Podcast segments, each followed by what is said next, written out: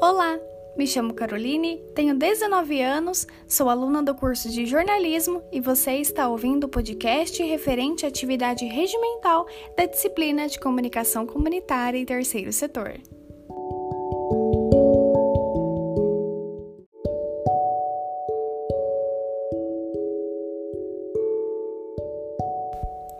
Hoje eu venho contar minhas melhores e inesquecíveis memórias, lembranças de um tempo que não volta mais, mas que eternamente ficará guardado em meu peito.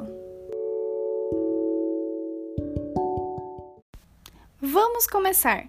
Sou a filha caçula de 13 irmãos. Meus pais vêm de famílias simples, mas cheias de amor.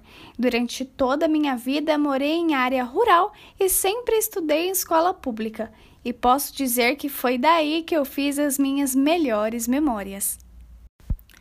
Quando criança, passei por uma fase difícil onde fui diagnosticada com reumatismo no sangue, uma doença que por muito pouco não me possibilitou de andar.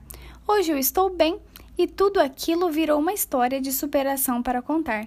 Apesar desse e de muitos outros dramas que vivemos na época, minha infância foi bem aproveitada, com direito a sujeira de terra, amigos imaginários e até coleção de Barbies, que, como deu para perceber, era minha boneca favorita. Minhas lembranças são muito gostosas. Sempre mantive contato próximo com os meus avós paternos e maternos e sempre pude desfrutar do melhor amor em família. Apesar das dificuldades e com toda a simplicidade do mundo, sempre recebi muito amor e com isso aprendi a amar. Contando um pouquinho sobre os meus avós maternos, meu avô vem de família italiana e muito rígida. Minha avó vem de família portuguesa e com aquele jeitinho encantador. Há uns bons anos atrás, eles eram donos de uma olaria. Para facilitar, fábrica de tijolo. Lá era onde eles faziam o seu dinheiro para sustentar cinco filhos. Infelizmente, nenhum dos filhos teve a oportunidade de estudar, mas hoje cada um tem o seu jeitinho, seu dom especial e uma família linda. Não é porque ela é minha mãe, mas a filha caçula dos meus avós se tornou uma boleira de mão cheia. Costumo dizer que os bolos da minha mãe foram feitos por mãos de fadas. Já contando um pouquinho dos meus avós paternos, esses, mais brasileiros impossível. Minha avó veio de uma família indígena e meu avô de uma família simples também da área rural. Com nove filhos para criar, eles viveram a vida da melhor maneira possível, com leveza e amor. Meus avós tinham um jeitinho que ninguém mais tinha, um jeito doce, às vezes sistemático, mas sempre muito presente.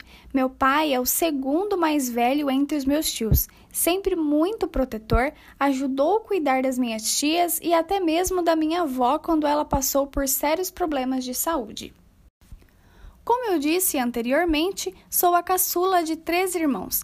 Meu irmão tem 34 anos e a minha irmã 30. Sempre foram tudo na minha vida. Meu irmão me perraçava um pouquinho quando criança, mas com minha irmã era diferente. Eu era o xodozinho dela. Sempre falava que quando eu crescesse gostaria de ser como ela, sempre muito inteligente e corajosa. Eu e ela nos divertíamos muito. Escrevíamos letras de músicas, a gente dançava, aprendia coreografias e ela até me ajudou a aprender a andar de Eu sempre dizia que ela era minha segunda mãezinha, porque depois da minha mãe, ela era a segunda mulher em que eu mais confiava e amava passar o tempo. Hoje, tanto ela quanto meu irmão têm suas respectivas famílias, que são lindas por sinal. Eu tenho muito orgulho de hoje poder contar essas memórias. Foi uma fase feliz da minha vida, onde eu pude aprender e desenvolver meus valores e princípios. Tenho muito orgulho da criação que recebi dos meus pais. Se hoje eu sou quem sou, desse jeitinho, cada detalhe foi por eles.